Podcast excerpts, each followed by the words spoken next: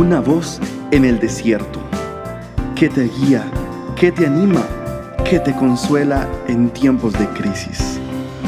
Su dulce voz te da aliento de vida.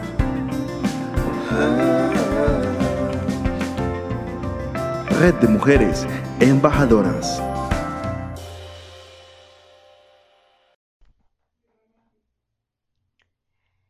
Bienvenidas embajadoras a este espacio con ustedes su pastora y amiga Victoria Jurado. Continuando con nuestra historia de mujeres de la Biblia, hoy estudiaremos la vida de Débora. En la palabra de Dios en la Biblia, Débora es conocida como profetisa, esposa y jueza. Recuerden que en la Biblia, en los tiempos antiguos, a las mujeres se les conocía según su oficio, según su origen o procedencia. Ella es una mujer excepcional. La vida y el ministerio de Débora fueron realmente extraordinarios. Su belleza radicaba en grandes perlas de sabiduría y verdad que la caracterizaban. ¿Por qué Débora era una mujer excepcional? No solamente porque era mujer, sino que tenía cualidades sobresalientes en ella. Entre estas, era una mujer determinada, era una mujer valiente, era una mujer temerosa de Dios, era una mujer que conocía muy bien las escrituras, era conocida entre su pueblo como profetisa. Era una mujer que hablaba de parte de Dios, daba consejo a los hombres, a todos el que, quienes le, le consultaban. Ella era como el consejo de Jehová y era la persona que los orientaba. Y no solo eso, sino que también juzgaba a su pueblo con amor, con rectitud y con justicia. Era una mujer casada, tenía su esposo, atendía a su hogar. Llegaron a llamarla madre en Israel. Era considerada como madre. Dicen las escrituras en jueces capítulo 5, versículo 7, que Débora entonaba cánticos al Señor cánticos de liberación. ¿Por qué entonaba cánticos antes de ir a las batallas? Porque ella en su espíritu recibía de parte de Dios las victorias.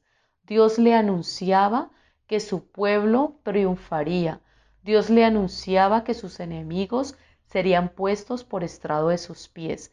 Eso tan maravilloso y glorioso lo obtenía Débora en la presencia de Dios y estando en comunión con el Señor.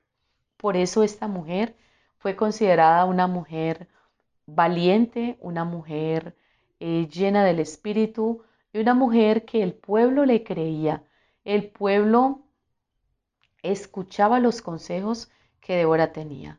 Esta mujer fue tan valiente que cuando Barak vino a consultarle si debían ir al campo de batalla y enfrentarse a sus enemigos, ella atrevidamente le dijo que sí. Le dijo que sí debía ir al frente de batalla y que Dios le daría la victoria, pero que si él no iba y no creía, ella como mujer iría al campo de batalla con él y con todos los demás soldados, pero que la victoria se la daría el Señor a una mujer. Digo, Dios le dará la cabeza de sus enemigos a una mujer. Y ocurrió así, tal como Débora lo profetizó.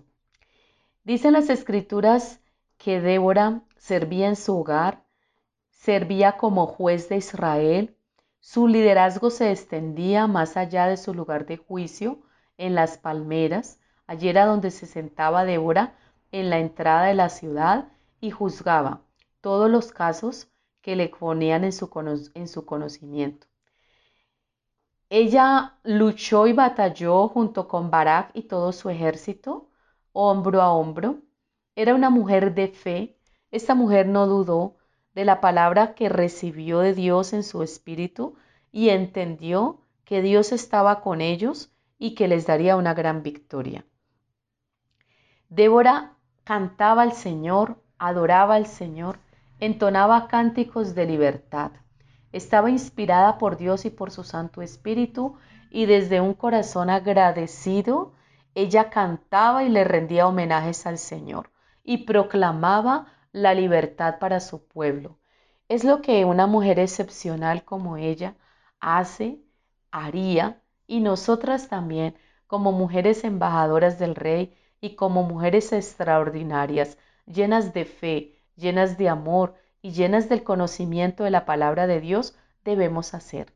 Nuestros tiempos también son tiempos de lucha, tiempos de muchas batallas y tiempos donde necesitamos tener una fe extraordinaria y anticiparnos, anticiparnos con la fe en nuestro Dios y con la palabra revelada en nuestro espíritu, proclamando, alabando y glorificando al Señor por las proezas que Él hace a nuestro favor, por las victorias que vamos a celebrar. Antes de ver la realización del triunfo, ella alababa a Dios, ella adoraba a Dios, ella exaltaba al Señor, ella se anticipaba la victoria y Dios así lo certificaba, el Señor lo confirmaba. Qué maravilloso ejemplo recibimos hoy de nuestra amada Débora. Algo parecido está ocurriendo en tu vida, tu compromiso con el Señor, eres una mujer determinada, eres una mujer diligente, eres una mujer consagrada, eres una mujer dedicada al oficio y la tarea que el Señor ha puesto en tus manos. Puedes ser llamada madre de naciones, madre de los hijos de tu casa, madre de los hijos de tu pueblo, eh, proclamas las victorias del Señor antes de que las vean tus ojos.